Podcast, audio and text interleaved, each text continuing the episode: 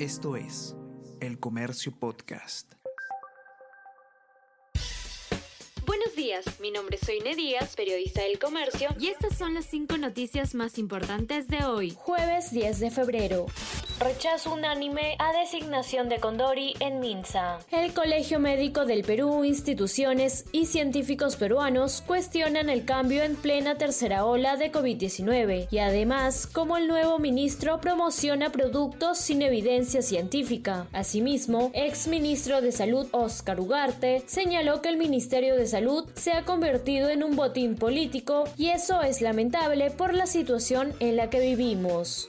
Bancadas de centro dudan de la viabilidad del nuevo gabinete. El titular de la PCM, Aníbal Torres, aseguró que mantendrá una actitud dialogante, sin embargo, representantes de Acción Popular, Alianza para el Progreso y Somos Perú muestran ánimo negativo para otorgar su respaldo. El Partido Morado adelantó que no lo dará ministro de Justicia se reunía con Castillo y su entorno cuando aún era juez. Ministro de Justicia Ángel Ildefonso Narro visitó Palacio 12 veces entre diciembre y enero. Estuvo con el jefe de Estado, su asesor y su abogado. Además, cuando era juez en Ancash, libró de culpa en el 2017 a un grupo de policías acusados de cobrar cupos y comercializar drogas. La Corte Suprema declaró nula esta sentencia y ordenó nuevo juicio.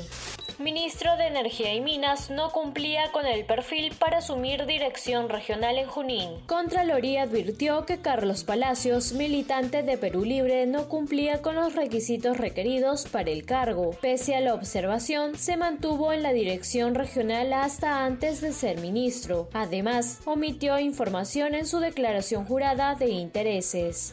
Ex directivos de Graña y Montero pagarán 57,6 millones de soles de reparación. José Graña Miro Quesada y Hernán Graña Acuña admiten graves delitos de corrupción y suscribieron acuerdo para pagar cerca de 60 millones de soles de reparación civil.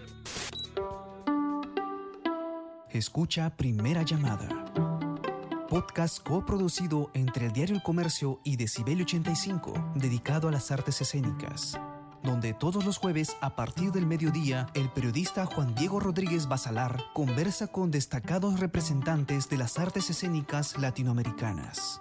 Escúchalo en la sección podcast de El Comercio o a través de Spotify, Apple Podcast y Google Podcast. Esto fue El Comercio Podcast.